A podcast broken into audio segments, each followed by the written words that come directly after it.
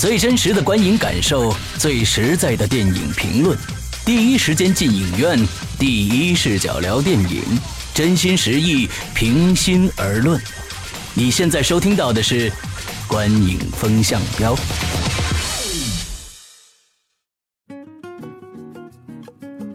各位听众，大家好，欢迎收听《观影风向标》，我是石阳。我是波米，我是玄木。哎，我们今天呢，提早啊，给大家这个介绍一下这个最新的电影呃《黄金时代》的一些我们的观后感。首先呢，请我们的玄木来介绍一下影片的相关资讯。嗯，《黄金时代》这部影片呢，呃，其实。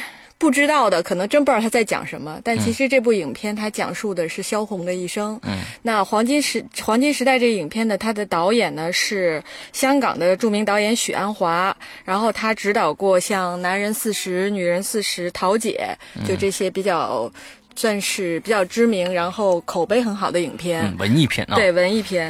然后呢，还有就是他的编剧也算是在这个文艺片类型里边也很出名了，是李强。李强，嗯，这他是编剧加监制。呃，他曾经有也是像《孔雀》呃，《姨妈的后现代生活》《立春》是他做的编剧，《致青春》致青春，对对，《致青春》《致青春》，那还当年还写过一个电视剧。啊，嗯。啊，对，那英他们演的那个，嗯，没错没错，嗯，然后呢，他的主演呢是汤唯，嗯，冯绍峰，嗯，王志文，嗯，还有像朱亚文，嗯，郝蕾，嗯，呃，袁泉，王千源，王千源，对。对，张袁泉，还有。对沙溢，嗯，对这些，王志文说了吗？说了说了，所以这些其实算是。大腕云集吧，嗯，角色虽然不是特别的多，但是呢，也都是算友情出演，嗯。嗯。就角色的份额是吧？对，那就就这个时间是吧？对，然后包括呢，这些演员，据说他们整体的薪酬都是很低的。嗯嗯。他们对外公布是所有演员加起来是三百七十万。哇，那是相当低了。嗯嗯嗯嗯。呃，这个影片它的出品方呢是星美、中影、安乐还有齐欣然几家公司吧。嗯嗯嗯。嗯，然后正式上映的时间是十月一日。对对对，嗯，这大概就是影片的一些情况。嗯，大家能今天啊，今天就能听得到了。今天是三二三十号啊，算是三十号吧，三十号就可以听到这个了。大家听完了以后，看看要不要去看这一部电影。呃，可能听我们的语气，从里边能得到一些小小的信息啊。其实，咱们先说一说每个人看完这部片子的整体感觉吧。我觉得玄牧先来一下。整体感觉这部影片的片长，大家可能还不知道它的整个对要要有个心理准备。它的片长是一百七十七分钟，那也就将近三个小时的时间。所以我们在看之前是知道的，所以呢有一定的心理准备。嗯，呃，我整体看完的感受呢，呃，有一点矛盾。嗯，就是说怎么讲呢？嗯，看之前。知道它时长这么长，也知道是一个文艺片，所以呢，会觉得它会有可能会很闷。但其实看完了，并不觉得它那么的闷。嗯，而在看的过程中，嗯，就是说，我觉得就不是怎么讲，觉得它不好的地方在于它的一个讲述方式上。这次导演用了一个比较。新的讲述方式，这个我个人并不是特别能接受，呃，会有这种跳离的感觉，不是特别适应。但是呢，又觉得他好的地方在于，因为我之前对于萧红这个人可以说完全不了解，看完之后，我基本上对他有了一个比较完整的认识。就当然我说的完整是我个人认为的完整，而且呢，我感觉能够，嗯。感受到许鞍华这导演想表达的，去表达萧红的讲述的这种自由的一个内涵的感觉，我觉得是讲的还算比较清楚，嗯，所以呢，就是他的一个讲述方式和故事的这个整体的一，这个是我个人的一个一个矛盾性的一个感受。嗯嗯，OK，那我说说我的，呃，对这部电影呢，非常的期待啊。首先呢，许鞍华导演啊，第二个呢，汤唯啊，我非常喜欢汤唯，希望他们两个人都有出色的表现。那其实看完了以后，呃，我的呃，整体感觉就是完全跟我没关系。这部电影，嗯，我我是完全不喜欢。那这部电影大家很可能听这个网间的传坊间的传闻呢，是呃喜欢的就特别特别喜欢，不喜欢就极其极其不喜欢。呃，我就属于极其极其不喜欢的那个。呃，我觉得这个人，嗯，我可能觉得这个，我不知道是导演的问题还是编剧的问题啊，在整个的对这个人物的撰写上，对人物的这种呃，我觉得就是有一种讲述上啊，他不抓人，他抓不到人。完之后，而且让我觉得到最后，这个人没有什么魅力。说实在的，我就觉得这个人真的没有什么魅力，尤其萧红这个人啊，呃，所以我是非常非常，今天也非常矛盾啊，来跟大家讲这个。我也不知道，因为跟萧红这个人怎么说呢，就是觉得一点地气都不沾。这么忽然跳出这么一个人来，我也不知道为什么李强啊，在在纪录片里面说他。一直在想给这个萧红写传，也不知道为什么，前一段时间还出了个电视剧，是吧？关于萧红的电视剧啊，是一三年的时候也有一部萧红的电影。对，不知道为什么忽然就跳出了这么多跟萧红相关的东西。在这之前，我的他的作品、他的人，我完全完全是不知道的。但当看完了整个电影以后，我也没觉得这个人有什么可以去。歌颂或者表现的地方，所以啊，我是持非常不喜欢的态度的。嗯，波米呢？我觉得这就是这个电影的矛盾性所在。它，呃，首先这个戏，从我掌握的资料和我对这个电影看完之后的判断来看，我就像刚才私下里跟施阳说的一样，这个戏我不会把它更多的当成玄幻的作品来看，而我是会更多把它当成李强的作品来看。呃，这个从实际的情况来看，确实是因为在拍戏后半段，呃，许鞍华两次在片场重伤，所以说他的身体很不好。哦，呃，而且大家知道，这个戏看完之后，他从哈尔滨到这个陕北的窑洞，嗯，就是辗转各地，而且都是非常寒冷的时候拍的。所以说，这个对一个古稀之年的老太太来说，真的是非常艰难。所以，呃，他们后来，而我们知道这个戏刚刚筹备的时候，许鞍华还在武汉让人抢了剧本，还让人偷了。对剧本好像是就对，后来又找回来了。所以说，所以说这个整个这个这个这个戏从前往后，基本上我觉得李翔参与度要更高一些。嗯，这个从文本本身也可以看到，这里有李强。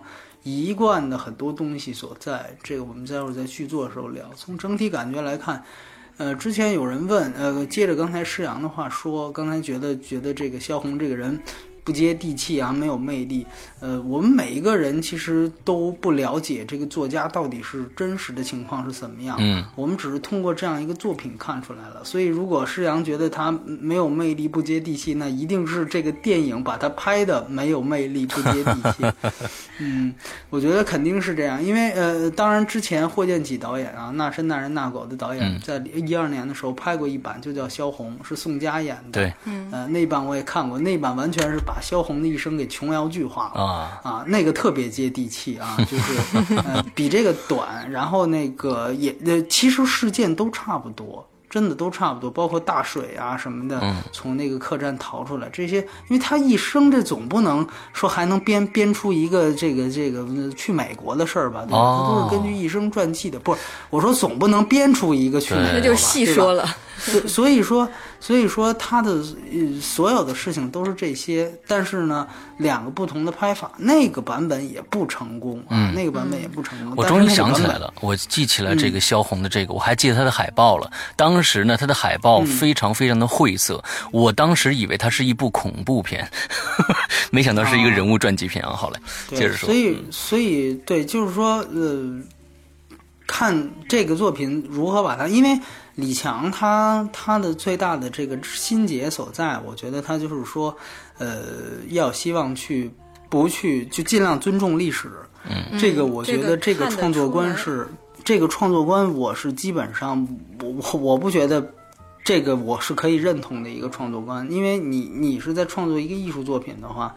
这个尊重历史只能说是你需要去保持的一个原则，而不能把它作为一个目标。嗯呃，这个戏完完全全把它作为一个目标，所以呢，就反倒让比如说像可能施洋这些对萧红这个人不太了解的观众看完之后，更对这个人不感兴趣了。嗯因为他其实没有抓住你一个人他，他是有七情六欲的，但是你传记片往往你只能抓住他一点。我们看斯皮尔伯格怎么去拍《林肯传》，我就截取了一个节点，就是呃，他关于废奴那个法案前前后后的那个样子，对吧？我就截取。你说他小时候他怎么不拍啊？他跟他媳妇儿的更多的感私人感情，他怎么不拍啊？嗯，你你你的你的传记片只有两三个小时，对吧？对你就算你比别人长，你三个小时，那你比起人家的一生，你还是少，你必须得抓重点。嗯所以说，以尊重历史作为一个创作目标，而不只而不仅仅是把它作为一个原则就而已了。这个这个创作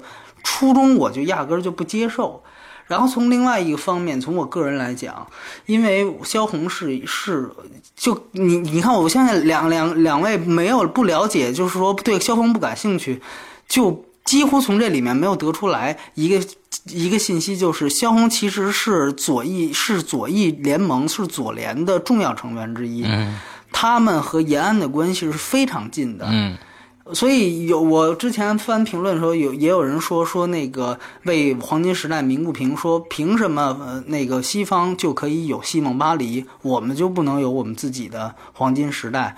我说那西蒙巴黎，他如果要是把政治的东西全部抛开的话，那西蒙巴黎还能看吗？嗯对吗？所以说，这个戏其实就是一个把政治和意识形态色彩完全剔除掉的西蒙巴黎。对，但是，但是恰恰当刚才玄木念的这所有一串的这个作家，全都是左联的作家，全都是左翼联盟的作家。你们去谱写这样一一群左翼作家的群像，却不说他跟延安的关系，不说他跟毛泽东的关系。不说他和当时在那样一个政治斗争复杂大环境下的他们的抉择，而仅仅把它变成一群文艺青年群像，这个对我来说反倒是失实和失真的。对，这个反倒是不尊重历史的。当然，有人会说，嗯，那这个审查允许你拍吗？所以说到底，这个题材比陈可辛那个题材更加接近玻璃天花板。嗯但是他们却选择这样一个题材去拍，最后也只能拍成这样。所以说，这个戏有它的遗憾，也有它的，我个人觉得也有它。所以，我觉得还是这句话，就像《亲爱的》是三个人都都觉得他好，各有各说各的好。嗯，然后呢，这《亲爱的我》我我感觉是 都觉得不好，各有各觉得不好。对，就是这么个情况吧嗯嗯嗯那么咱们开始聊啊，那我们从首先从剧情开始聊。波米多少分呢？呃，我是五点五。嗯五点五，我是六分，呃，我是七分。最高的说一下。嗯 嗯，就其实刚才那个波米讲的，就是关于他的这种讲述方式，包括他的这种整个电影立意的这种初衷，我确实很认同啊。就是，呃。我不喜欢的地方，其实可能也就在于这儿，因为呃，大家去看的话，会明显的感觉到他就是也是许鞍华导演自己说，这次他用了一个很大胆的尝试的方式，就是让剧中的人物对着镜头在进行 一个主观的讲述，由他们来串联起来这这些就是这个萧红一生的几个几个片段吧。嗯，然后是一个串联的作用。那这个过程呢，其实在观看的过程中，我是。很跳脱的，这坦白讲，我真的是很跳脱的。我经常会不太知道他们在讲什么，然后呢，又不太能抓到人物之间的这个关系。嗯，呃，这一点上我我觉得是就是他在讲述方式的问题。那在剧情上，我为什么还会给七分呢？就是说会比你们的高一些。就在看这个片子的过程中，也许我。开始看他的心态啊，相对是没有放的太高，而且呢，我觉得他。嗯，当然，讲人物传记可以讲述，就是按照跌宕起伏的那种状态去讲，讲像就像你看小说一样，你跟着人物的命运脉络去走，有高潮有低谷，这样子是一个很成功的讲述方式。嗯，那我觉得像李强、徐安华，就是他们更倾向于或者是更擅长于用相对平缓的一种方式在讲，嗯，这是他相对擅长的。但是呢，一放到一个大的时代背景里的时候，可能就不是他擅长。做的事情了，就像许鞍华他做讲香港那些故事，讲的很绘声绘色、小人物的。但萧红这个一旦带上了大的时代背景，那个年代、那个那个战乱，然后再加上人与人之间就是很复杂的一个时代，去讲这个小人物的这么一个生活的时候，他就好像抓不到了。但在看的这个过程中呢，我。嗯，怎么讲？就是我还是真的能感受到导演他希望用这种讲述方式去把萧红，就呃，我理解啊，就刚刚波米提到说，他是在把故意的抛开政治这一面，嗯，把很多跟延安啊、跟政府啊相关的东西尽量的撇开去不谈，呃，这个。呃，我认同，但是我觉得他从另外一个角度来讲，许鞍华有点，或者说李强，他有点希望更加突出萧红这个人作为他个人那种自由主义追求，就抛开那些东西，去强调他个人主义的这东西。那我看完的过程，整个看完三个小时之后，我能领会到他这一点了。嗯，而我觉得呢，就是说，当一个导演去拍人物传记。我我在不了解这个人的情况下，我看完之后，我领会到了他想讲述的这个人物的一个核心的精神。我不评判这个人的一生是好是坏啊，毕竟那是他自己的一个个人选择。但是他的这种追求自由的这种个人的灵魂，追求自由意志的这种灵魂，嗯我在看完片子之后，我感受到了，而且呢，我也有意愿想去看看他那就是影片中提到的那几部他的作品。所以某种程度上呢，我觉得还算是让我理解了这个人物的一些重要的这个生平和他的人生，嗯嗯，我才愿意给到这个七分。OK，那我说说我的，嗯，对于人物传记这种形式的电影呢，我一直认为，假如说你对一个人，他为什么要拍出来，就是让更多的人去了解这个人，而我觉得这个电影，嗯，我即使一个好的人物传记，比如说我们。前一段时间，前前两年的国国王的演讲，我并不知道这个国王，但是我会看，我会能看到更多这个人的闪光的地方。而这个电影，我们就想一想，就是说，我们要拿萧红出来，那萧红首先是一个作家，是一个在大时代背景下的作家。另外，他有非常非常多的可以让别人说成是谜一样的身世。这是这是第二点，第三个就是感情纠葛，在这其实是萧红的最大的三个特点。而在这个电影里边，我发现大时代背景，他去，比如说政治跟政治有关的，他这些文学上的这些，刚才呃波米说的是右翼还是左翼啊？左翼，左左翼啊，左翼作家他们这些人之间的关系到底是什么样的？就。不能说是一两吃一两顿饭，我们就就首先我们不对对这些右呃这个左翼作家我们都不了解，他没有表现出来。第二个，他的神秘的这些身世，他也没有用一曲一种刻意的神秘的一种表现方式去表达。当然，我觉得许鞍华也不会用这种方式啊，也就算了。那我们。我们再从文学上，他只是摘抄了这些他的一些呃这个作品的一些片段拿来表达，这里边描写他在奋笔疾书的这种镜头，我觉得少之又少。他。描写这个人的整个，就是用四个男人来串起他的整个一生。我觉得这是非常非常失败的，因为他的生活，他所追求的这些自由，呃，他们这个黄金时代标题就是，呃，我要我的自由嘛，就是说我我我我的自由我做主，就是这种感觉嘛。那他的自由全部来源于四个男人，对，在四个男人身上的一些东西，我总觉得。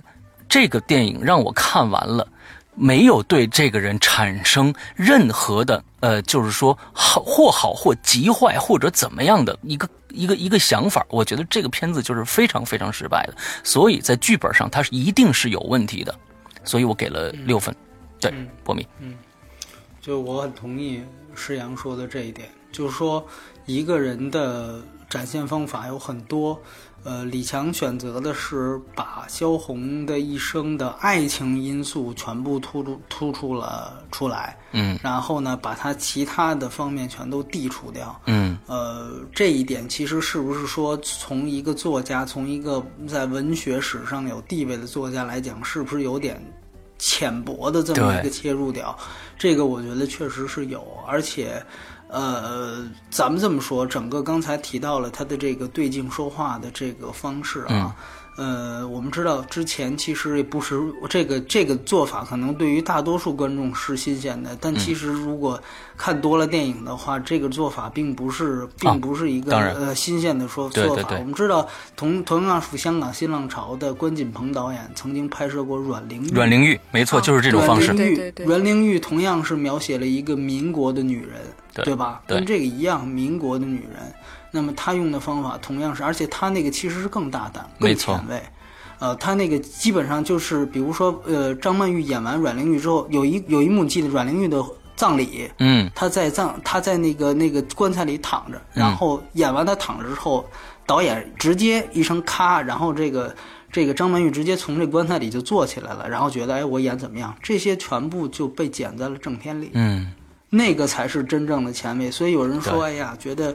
我是不是黄金时代？你们觉得不好，是因为这个这个手法你们都没见过。我们见过比这个前卫的多的。阮玲玉我承认是好电影，真的是好，非常好的电影。对啊，那个电影也让张曼玉拿到了柏林影后啊。OK，呃，从演演技上，大家我们可以谈一下这个对比也能出来。所以我们说，所以我们打断一下，所以我们今天推荐的电影就是阮玲玉，非非常简单的。大家没看过阮玲玉，赶紧去看一下这部非常棒的电影。嗯嗯，其实这种做法呢。它是有一个什么作用呢？它是通过呃，因为这那里面你记得也也包括加入了一些演员的访谈，对，包括里面还有刘嘉玲，就直接去问张曼玉，哎，你演那个阮玲玉的时候什么样？你演刘嘉玲演她周围的这些当时的人物时候什么样？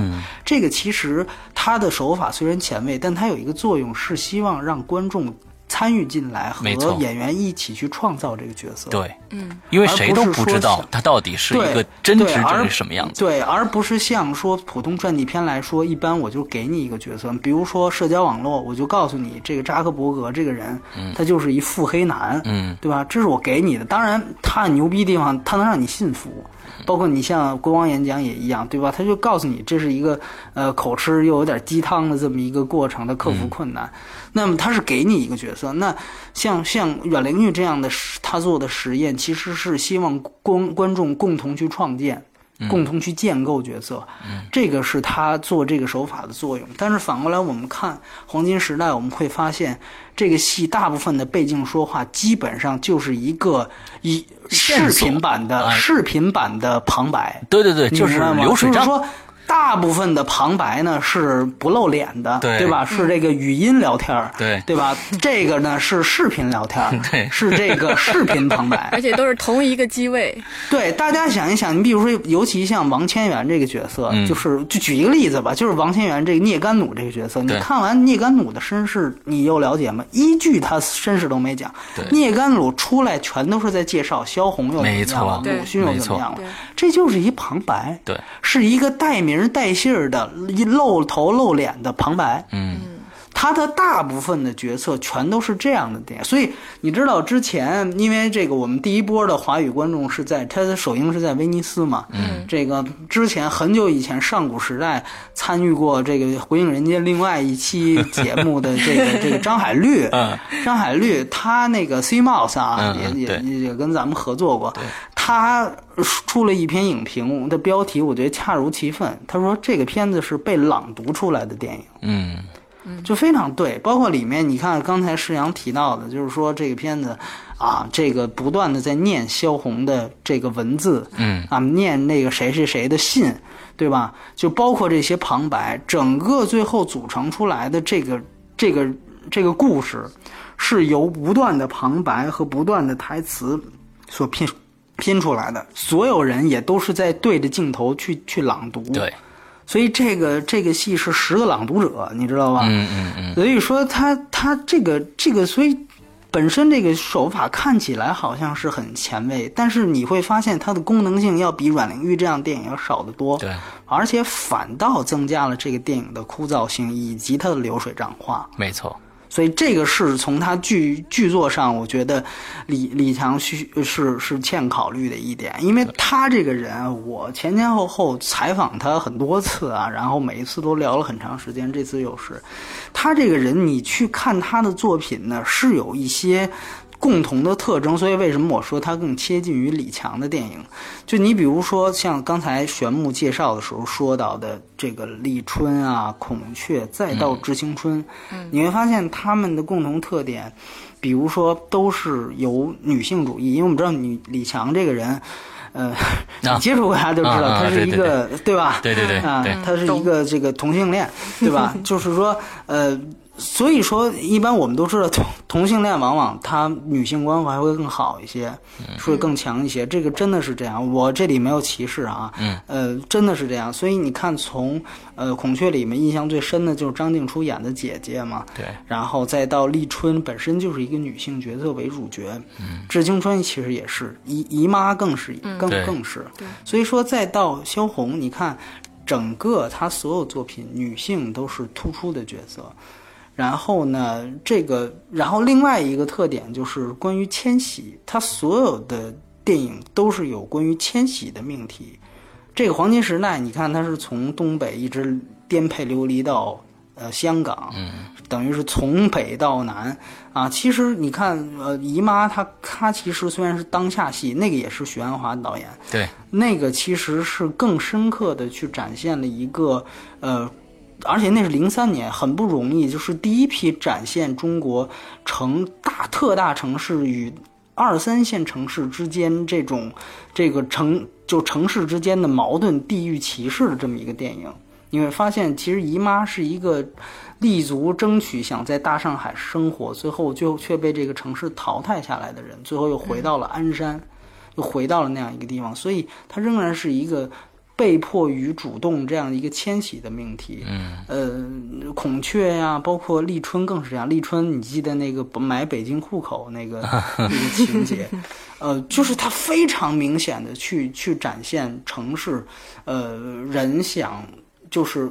或主动或被动的迁徙或者移民，嗯，所以这是它共同的主题。但是，呃，回到黄金时代的这个文本来看，你会发现，呃，由于它加入了刚才我们说的这个对镜说话的这样一个情节之后，其实反倒阻碍了它的这几项元素的更好的展现。没错，因为它它。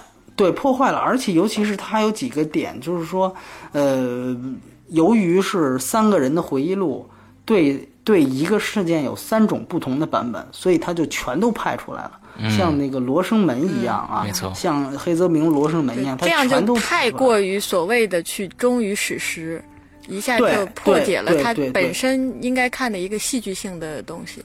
所以说，在这里边，李强他其实是没有观点的，他只不过把所有的东西都摆在你面前，让你去自己去解读。去解读，但是说最后他也他最后的这个这个整个的方向完全是混乱的，所以对，所以说没错，所以说就是忠于历史只能作为一种原则，不能作为一种创作的最终目的。嗯，这个我觉得是一定要要要明确的。他把它作为最终创作目的的话。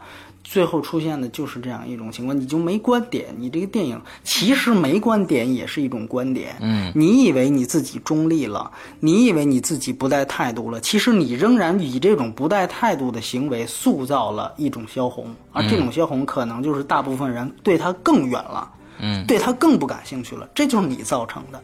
对，这还是你的，你的看似无观点、看似中立的观点造成的。嗯，所以说你想完全游离于之外，你想呃多多多中立，这个是不可能的。当你去选择这个题材去做的时候，你就已经有观点了。你为什么不选择其他左联作家？嗯。你为什么只选择他？所以，呃，补充刚才玄木说的一点，就是关于呃萧红这个自由主义，这个其实是对的。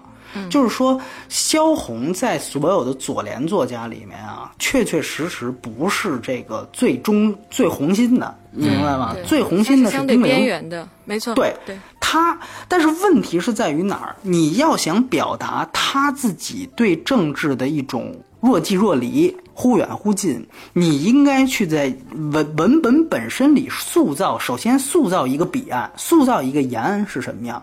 然后像丁玲这样更热衷他的是什么样？这里面只能说浅浅的有。当你了解这些人物的时候，你发现，哎，丁丁玲为什么带着兵来？其实他相对于这个这个萧红是离政治更近的人。但是呢，你你当你想去塑造萧红，其实他更想，因为我们想想看，这个人，他是一个从封建家庭逃出来的，他首先是反对包办婚姻，嗯，对吧？对这个是是他的，他对婚姻自由，所以为什么很多人说这个文艺女青年怎么这个这个有有这个按照现在话来讲有滥交的性质？嗯，这个也就看完这个电影很容易让很多人去去这样歪想，对，但其实会误解他。对，其实你想想，当时共产主义是什么？是一个非常先进、非常时髦的思想。这么想吧，你想想当时江青为什么作为一个上海的女影星要去延安？嗯，我可以跟大家说，当时的这个，就大家想一想，西蒙巴黎就知道，当时的共产主义思想就像现在的女孩子们喜欢摇滚明星一样，这是一种非常时髦的思想。嗯，因为那那个时候共产主义刚出来，它是一种非常乌托邦的非常理想化的，也非常前卫的一种思想。这里不不不带任何贬义，当时真的是这样。嗯，所以说，当中国有那么一批人在在这个大后方，他是去创造这个这个要去创造共产主义社会的时候，对这些人的吸引力是在这儿。萧红作为一个从封建家庭出来，从包办婚姻这种父权的禁锢下逃出来的人，他的向往一下子，哎，他说你居然世界上有一个共产主义在，他是非常非常有憧憬的，嗯，所以说他才会去加盟左联，所以说萧军才能把他和和两个人才能在一起，嗯，两个人在一起其实是非常受共产党中共的组织关注的，这是这是这是一副一一萧二肖是金童玉女啊，对，所以说，所以说他们的联姻是某种程度上是政治联姻，但是逐渐当他走入，包括跟丁玲打交道多了，跟萧军打交道多了之后，跟左联整个打交道多了之后，他会发现，哦，原来这这些人也不是想象当中的那么简单。嗯，包括他他跟萧军的结合，这里面会发现原来有组织既保护他们，也在利用他们。嗯，所以在这样的情况下，他才慢慢的又产生了一种对组织的忽离感、疏离感。我其实不想那么太靠近政治，嗯，我想保持我自己的创作。对，所以在这个时候，他才会又选择这个时候，包括他跟肖军的出现，才呃包括他跟肖军在选择上的分歧，你倒是留还是走，才会有这样。他是在大环境和政治环境之下的一种个人选择。没错，现在这个电影把政治因素完全剔除掉，好像肖军离开就是渣男，呃，这个 这个这个萧红选择呃留下，这就是女神经病，嗯就是大家也难也难怪了，大家这么想，因为你没有去交代原因这大环境因素，对那大家自然这么想，内因外因都不充分，所以大大家就会觉得非常非常的，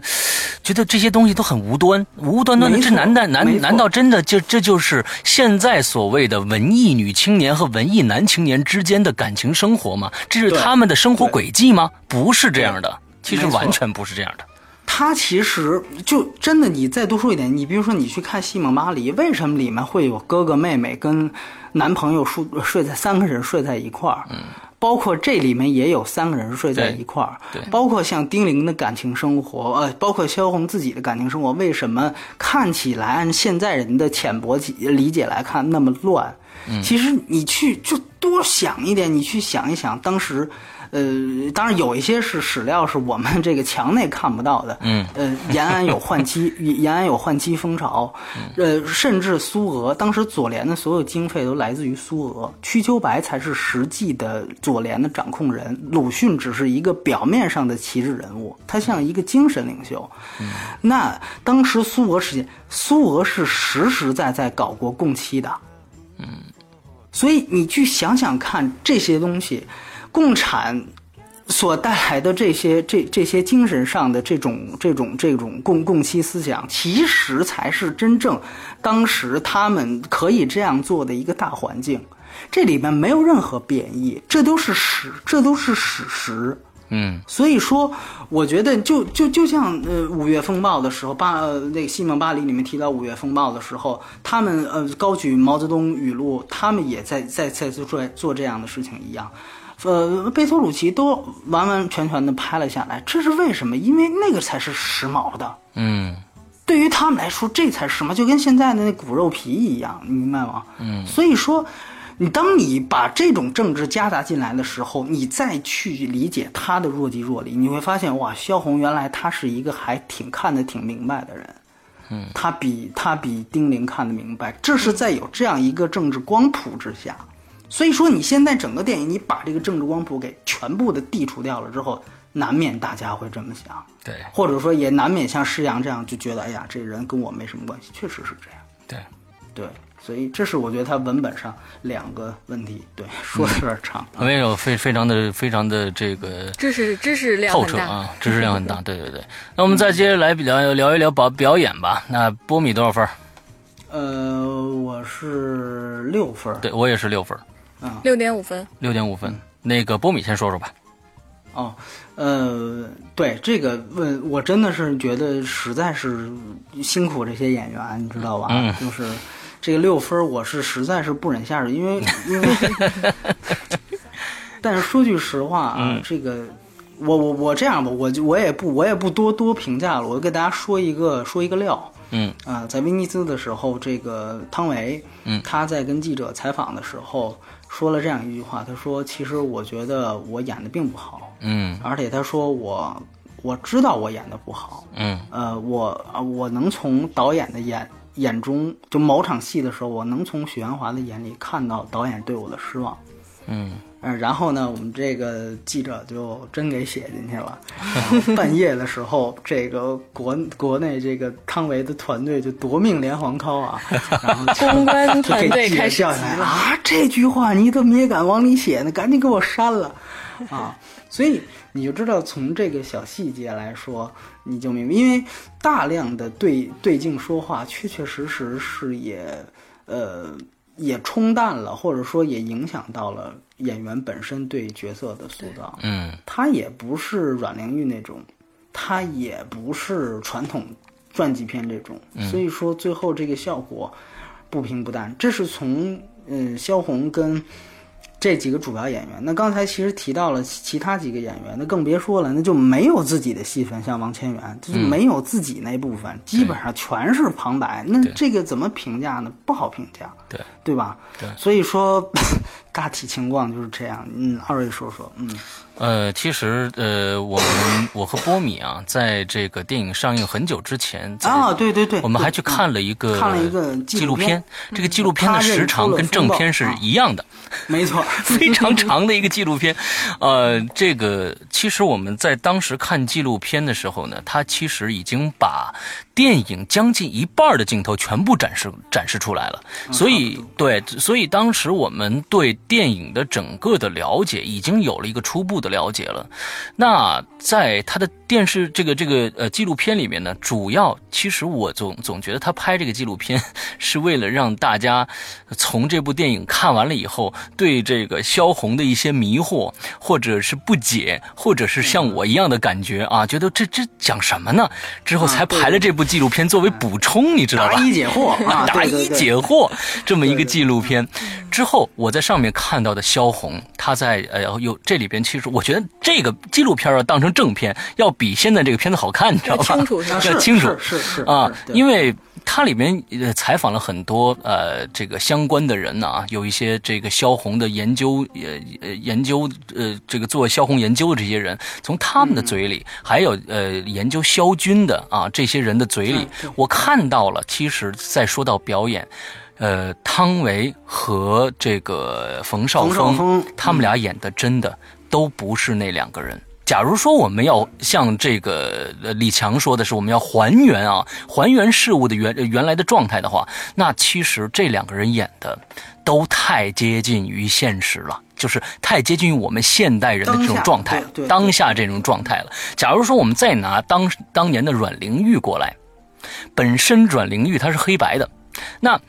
而且里面所有人的人物的状态，还有各种台词对白什么的，阮阮玲玉那部电影是摆彩色的，呃，对对，完了之后呢，他那个那个那个感觉给到人的，就是特别特别的贴当时那个状况。而现在我们说实在的，就是我们说汤唯，我非常喜欢的汤唯，她在这里面表演，呃呃，就还还是前几部那个感觉。对他还是汤唯，还是汤唯，他不是萧红，对，他甚至没有跳，他甚至没有这个呃《色戒》里边的那种年代感更贴。啊，没有没有，对，差的很他就跟西雅图一样，对你不觉得吗？没错演法都一样，对，而且他在里边有一些小可爱呀、什么这种状态能能能透露出来。但是我觉得在当时的那个状况，我们假如说你们翻出这个萧红的照片和萧军的照片，你们就能知道，呃，他们当在当时是个什么样的一个状态。而且萧军呢是一个火爆脾气，非常火爆，非常大男子主义，大男子啊主义那么一个人。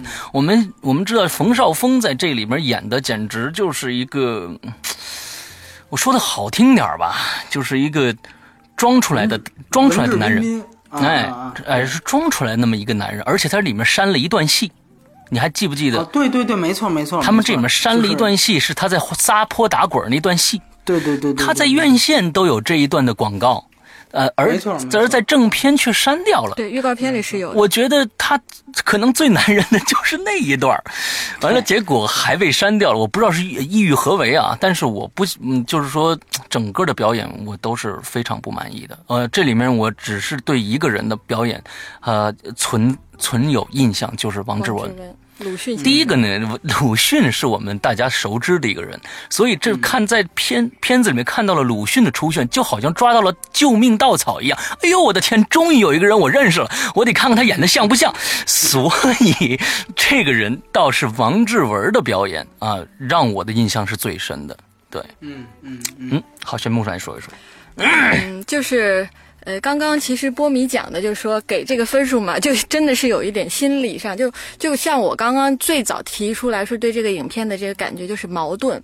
怎么讲呢？因为呃，在这个前期的过程中呢，就算是工作的过程中，也有。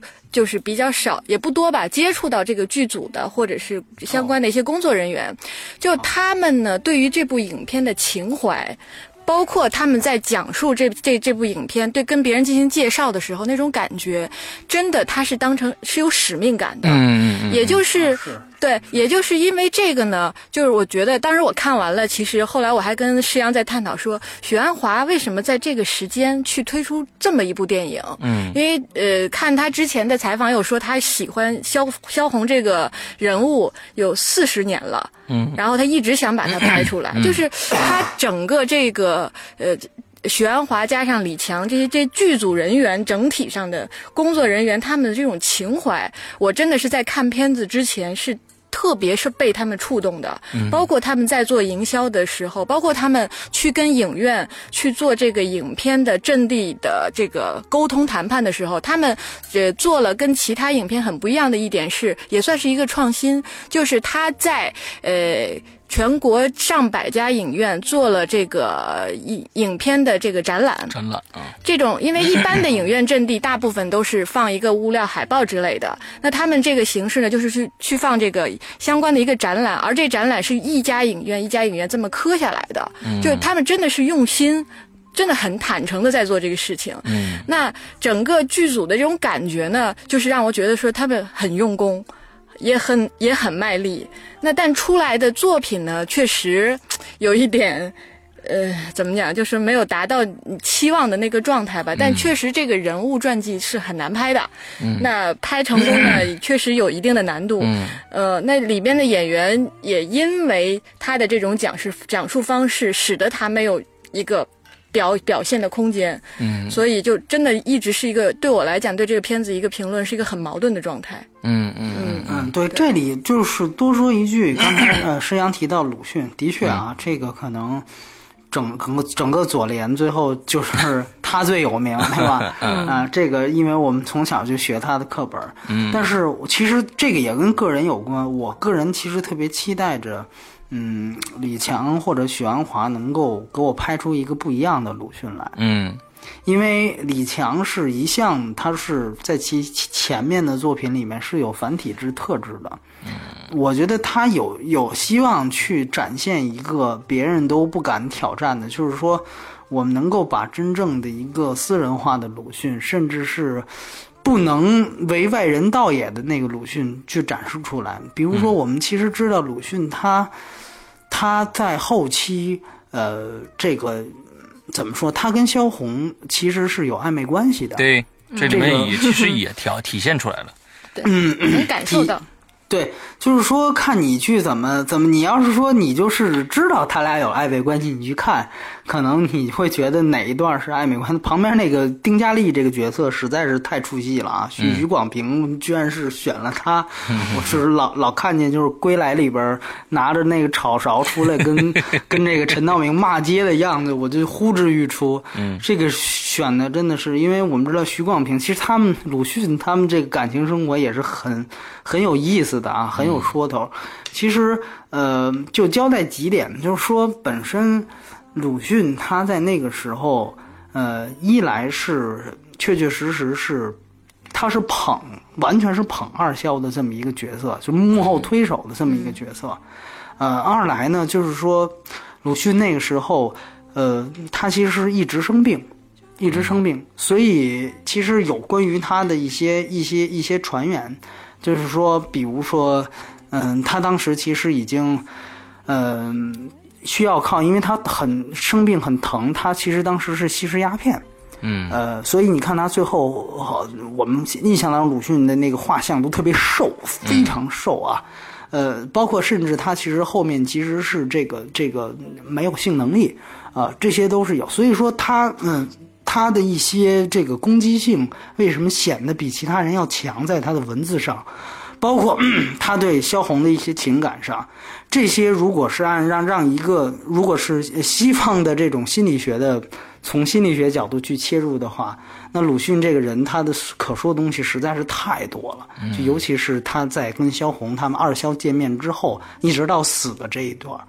所以说，我一直是希望着能够跳脱跳脱出一个公共形象认知的，就是 王志文的鲁迅，呃，我不能说他不好，只能说他跟所有影视剧当中的鲁迅都差不多。我觉得他没比鲁濮存昕那一版就怎么样，也没比那个霍建起那一版里面的鲁迅就怎么样，我觉得都差不多。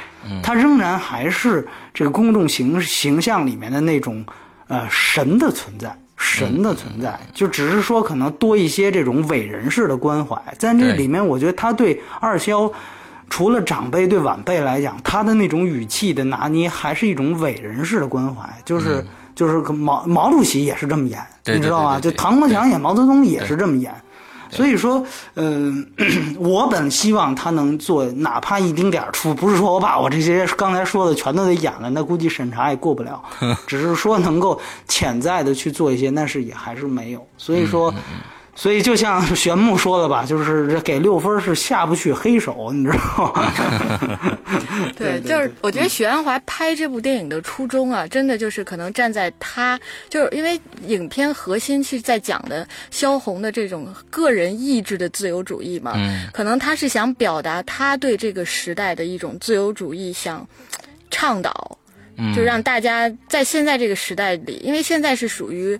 就是你控制的比较多的时代的时候，嗯你其实言论或者是说精彩东西是没有的。嗯当乱世的时候才会百家争鸣嘛。嗯那现在其实不是乱世，而是一个控制力比较高，包括其实他现在处在的香港的这个状态，嗯，就越来的受受控制力越大。他可能选择，我猜想啊，他选择这个题材去讲述的一个原因，也是因为他希望通过萧红去表达一些自己的内心的一些想法和对时代的一个一个看法吧。嗯，因为萧红在这里边，我觉得里边。提到就是当鲁迅跟萧红有一段对话的时候，嗯，呃，就讲到鲁迅说，就有一点羡慕萧红的意思嘛，就是说鲁迅他自己说他他其实是为了在跟敌人战斗，在在。在写作，而萧红是为了在延长生命。对，而萧红呢，他其实是在为自己。就这这一点呢，是也是让我能够理解说许鞍华想讲的萧红的这种自由主义跟别人不太一样的地方。嗯，就虽然比如说像萧军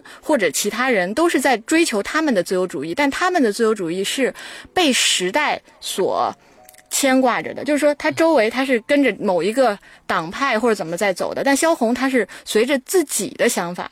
在走的，就这一点上，他是有有展示的。而他选择萧红这个人物去做电影的原因，可能也是因为这个。嗯嗯嗯，其实是猜想了。对，其实许其实许鞍华的作品，尤其他早期的作品，政治性是非常强的。对对对对。呃，我所以这个也是为什么我一再去强调这个戏本应去必须要说它的政治性，却没有。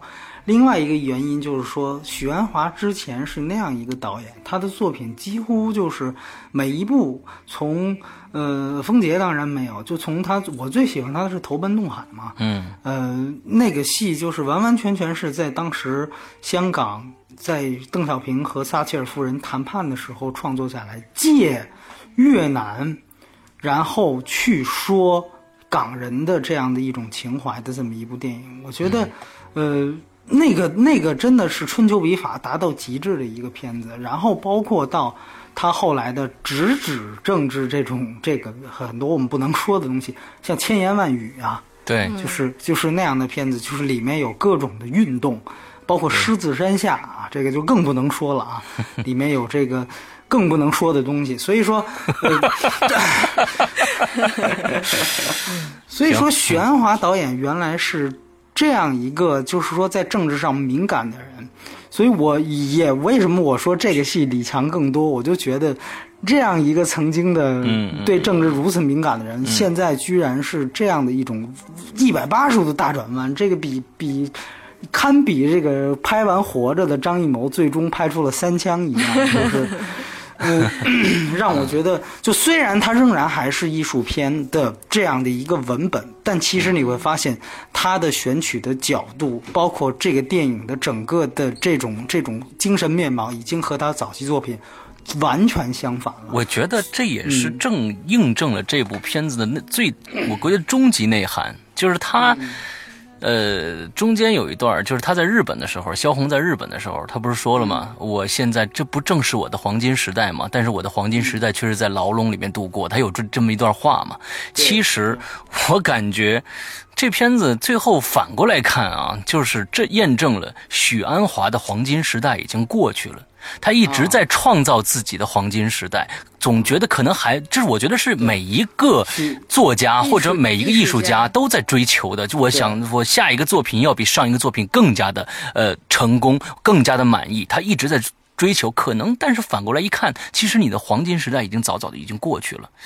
呃，在在你最不经意的时候，你的黄金时代已经过去了。现在你的已经是已经迟暮之年了。许鞍华说了嘛，就是“黄金时代”四个字实际上是反讽。啊，实际上是反讽，那就对了，是，那就对了。但是我觉得很多就是哪怕文艺青年，我我特别有意思，他们第一次听“黄金时代”四个字的时候，以为说，哎呀，要把王小波，哎，我也我也有这个感觉啊，很多误解都是这个，我也有这个。所以说这个，你不能说这个误解成王小波的人也没文化，对吧？嗯嗯。你这个误解成黄金小时代的人是没文化，你误解成王小波的人还是对。所以说，黄金小时代还行。哎，其实像这个片子，咱们上上次说《亲爱的》嘛，是是说这个陈可辛呢，他把一个那种相相对有现实题材、社会题材的东西放入了商业的元素，使得他成功。那现在这个片子倒有一点说，它其实本身是一个文艺片，但是他又希望加入很多商业的东西进来，使得它不成功。没有，我觉得呢，这部片子正正是印证了他一直以来外界对他的一个评价，就是逼格高到无朋友，逼格高到没朋友。他怎么会加入加入商业的但是这个你不觉得某？种程度上是有一点这种感觉吗？虽然它的元素没有，就是、嗯啊，我同意。比如说，他如果真的是希望做更高的逼格的话，你为什么要把爱情因素往前提到啊这么、对，这么这就还这样是明显？还是被真正逼格高的还是阮玲玉 啊那个真的是就我记得特别清楚，两年前那个关锦鹏在重映阮玲玉的时候说：“你们现在觉得这是个经典是吧？”他说：“我告诉你，九四年的时候，我真放这个片的时候，香港按说我们觉得香港这个影迷应该比大陆的见多识广多一些，毕竟年年那么多片子。”说那真的是我们这个张张曼玉这几个大明星走了之后，因为说香港当时那个老影院那个椅子都是木头的，嗯，然后你一站起来，那个木那个那个那个叭那个啪那个声音，说他们一到后台就听见那观众席啪啪啪那个椅子 就开始往上抬，所以你知道说说那个，我觉得大家不理解或者观众他他不接受，我觉得倒是。呃，嗯我完全把市场抛下，我最后就保留了影史上，我就留下，嗯我起码能留下影史留这么一笔。二年之后，我出 DVD，我出蓝蓝光的时候，人们会记着，哎，还有阮玲玉这么一片子，还有张曼玉这样一次表演。嗯，这个我觉得倒是一种，就是我们讲艺术创作的一种决绝，对吧？嗯就是直奔，我就直奔艺很纯。粹。对，那个我觉得，所以这个李强，包括就像刚才咱们还回到表演秀，为什么选汤唯？为什么选冯绍峰？对啊，他的这些能卖啊都是有都是有商业的元素对在的。你你想想，李安当时为什么弃张？李安当时色戒的时候为什么敢弃章子怡而选汤唯？当时汤唯是菜鸟一个呀，那是生生就选出一个就是谁都不认识的人来做女主角。嗯，他为什么就敢？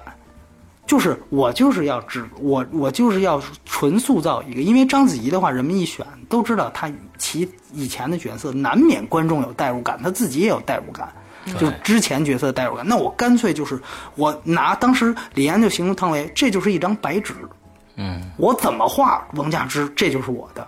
对，所以最后你看这个效果就要比这个这个去选择一个，但是现在你反过头来你会去想黄金时代，他选择了一个已经贵为国民女神，都嫁给韩国导演的这么一个一 个一个而且，还有冯绍峰，因为冯绍峰他是很商业的一个演员，对，就像刚才那个那个施阳所提到了，就肖军原来是一个很大男子主义的人。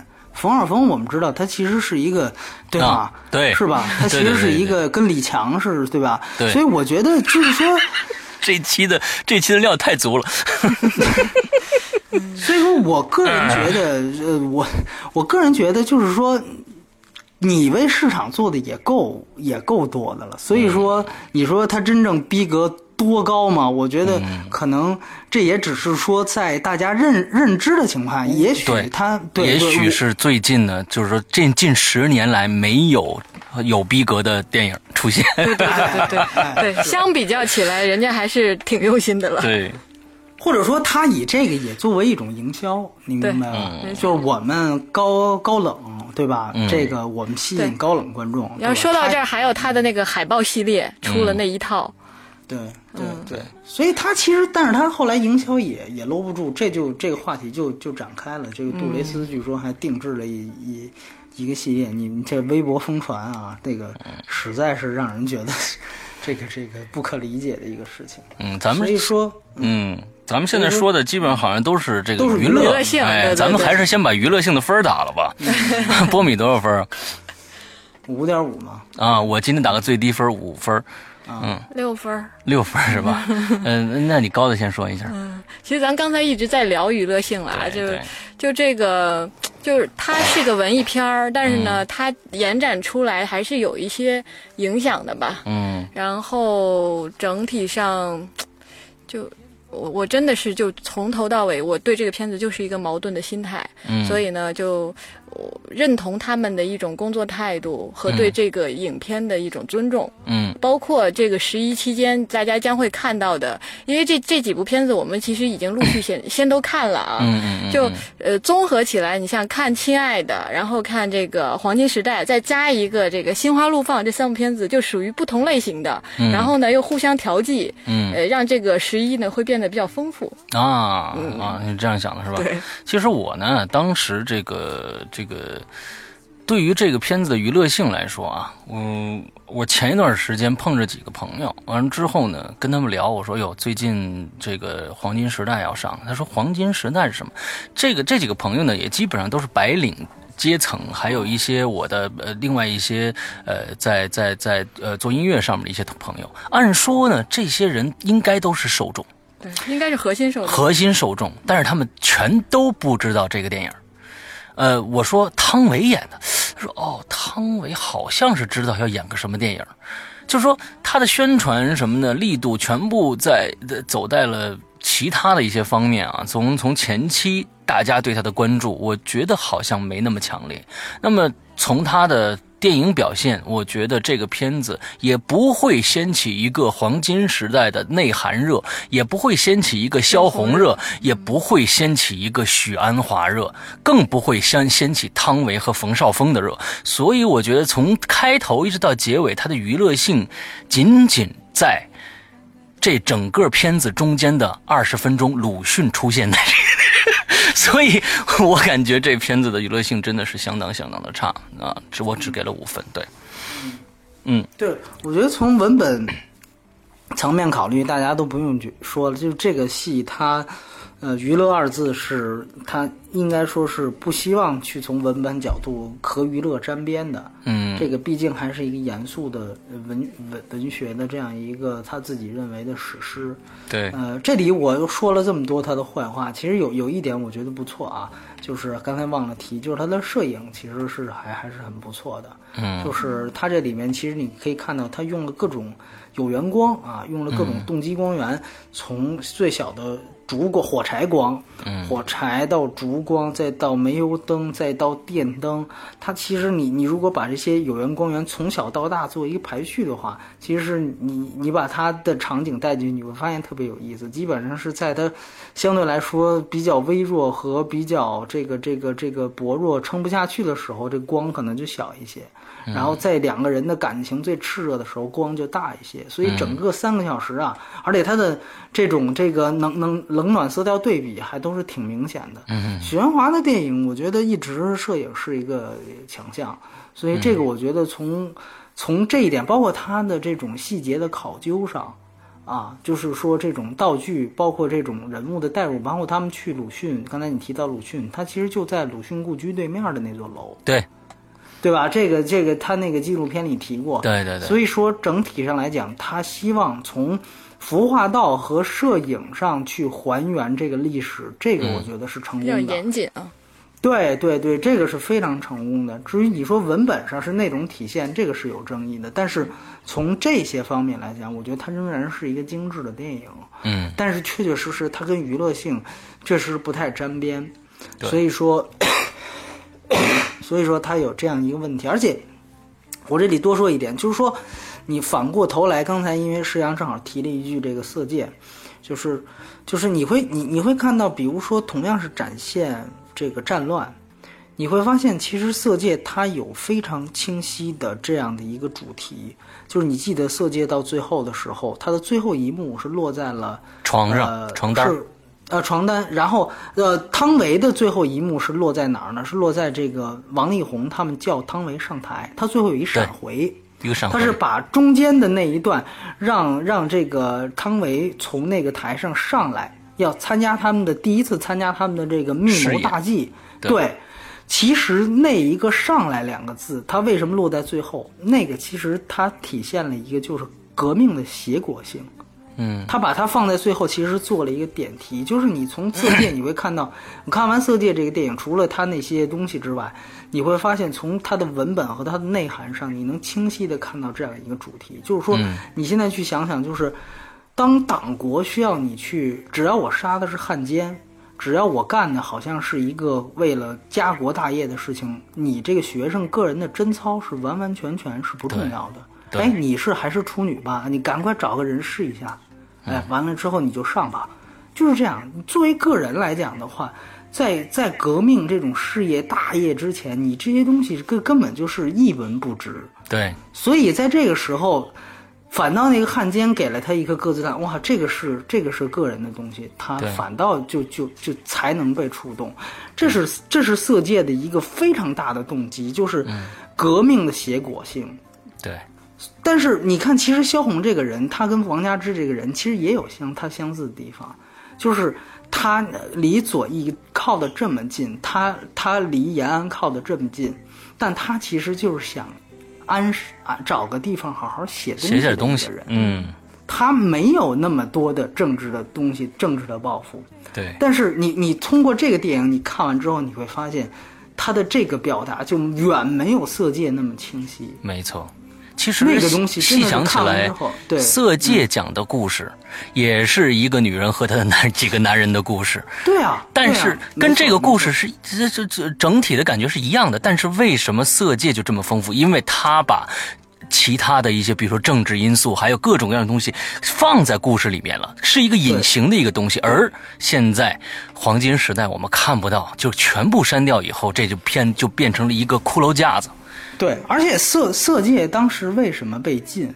除其实这个戏它在大陆是做了删节的，那个、嗯那个是上上映了，对吧？那个对对对，删节上映是上映了。上映了，他最后为什么不让提？不是因为他的那些床戏，而是因为他的主旨。但是你从一个艺术角度、文本角度，你真的能够看出来，就是终于有一个作品去聚焦那些伪满政权、为伪满政权服务的那些所谓的汉奸，他们的心理到底是怎么样的？嗯，以前所有的人都会觉得，哎呀，在那个时代，那汉奸肯定就是吃香的喝辣的，你都投靠日本人了，对吧？你还有什么可说的？但是，但是四界告诉你，他不是这样。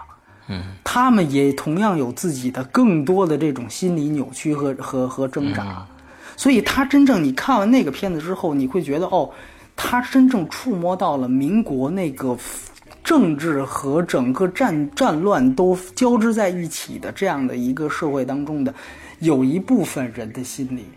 嗯，他通过这样的一个对整个大的意识形态，中国主流意识形态就是呃，那个那个国共抗日是好的，汉奸和日本人是坏的。他通过对这样大的这样的一个环境的一个小的颠覆，然后去完成了这样一个对当时这个取向的记录。我觉得那个东西反倒是可以留住的。对，但是这个戏就通通没有，左明明去去写左翼作家，这些东西通通都没有，最后反倒就像施洋说的特别对，反倒就是把它当代化了，觉得这就是当代这个这个一个绿茶婊和四个渣男的故事，就是网络用语往上一套，基本上就就全成立。所以我觉得你没有你没有一个。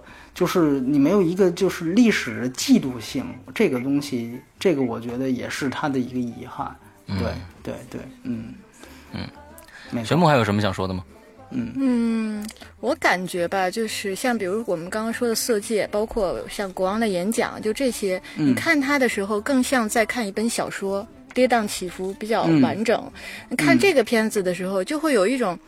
呃，你就就有一种，比如说我平时看书，有事儿没事儿，比如我看个散文或者看个杂文，嗯，然后呢，啊，对，呃，休息休息也能看，就这种感觉，就它的味道是两种，嗯嗯，嗯，嗯这是给我的一种感觉。对就他有一点儿，当然一个是可能从拍摄的原因上，他要避免一些东西。同时呢，我我其实也有感觉，尤其像李强，他可能就不想加入一些跟政治相关的东西，嗯。他更愿意从一种就是特别散呐、就是形散神散的那种角度上，嗯。去阐释他的一种。精神层面的东西，嗯。而很纯粹精神的时候，你就很难把一些现实的或者一些冲突的给展现出来，让你靠你自己去理解。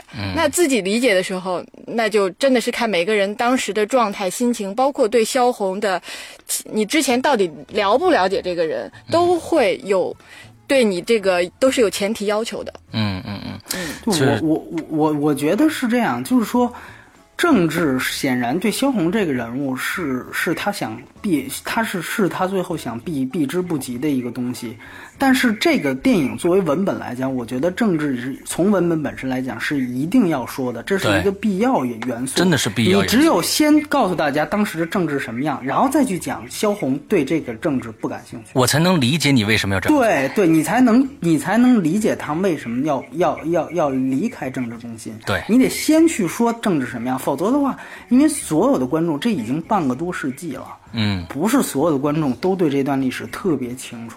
对，所以说我觉得是有有这个有有有这个而且也性，也可能是因为他们可能太了解了，就陷进去了，反而我觉得有些东西对，反而有些东西他大家应该他没讲，可能他觉得你是应该知道的，就有一些误区。对对对对对，嗯。那好，我们最后的这个电影的综合评分呢是六分整啊，六分整。嗯嗯。那我我们发现这个片子其实用一个挺简单的一个。呃，这个形容吧，我们小学小时候呢，经常呢上语文课的时候，后面呢就是说让你朗读全文嘛。朗读啊，对，这个这个东西呢，我们大家小时候都是不特别不屑于朗读这些东西，都是在呃夏夏天我们怎么样啊？这是朗读啊。完了之后呢，还有一种呢是有感情的朗读。我觉得这一篇这个电影。就是有感情的朗读的一个一个标准答案，但是其他的电影都是有感情的讲述。其实讲述和朗读是完全不一样的两种概念。这个片子只是在有感情的朗读全文。并不是把它变成我自己的东西，告诉你它是一个什么样的。因为我本身有另外一个节目叫《鬼影人间》，在做一个广告。之后呢，我就作为了一个，我其实是就是一个讲述者啊。我我很很明白朗读和讲述之间到底有多大的差异。所以，其实这个电影可能就差在这儿了，朗读和讲述。对，因为朗读某种程度上是没有态度的。嗯，对，对，对，对，对，对。所以呢，今天我们的节目到这儿就差不多了啊。今天给大家介绍的片子就是回去看一看啊，这个关锦鹏的呃《阮玲玉》会让你们觉得逼格更高。呃，下一个电影呢，我们会在十月一号给大家奉上这个《痞子英雄二》的这个影评，希望大家到时候关注一下。那么今天的节目到这儿结束，大家快乐开心，拜拜，拜拜。再见。side.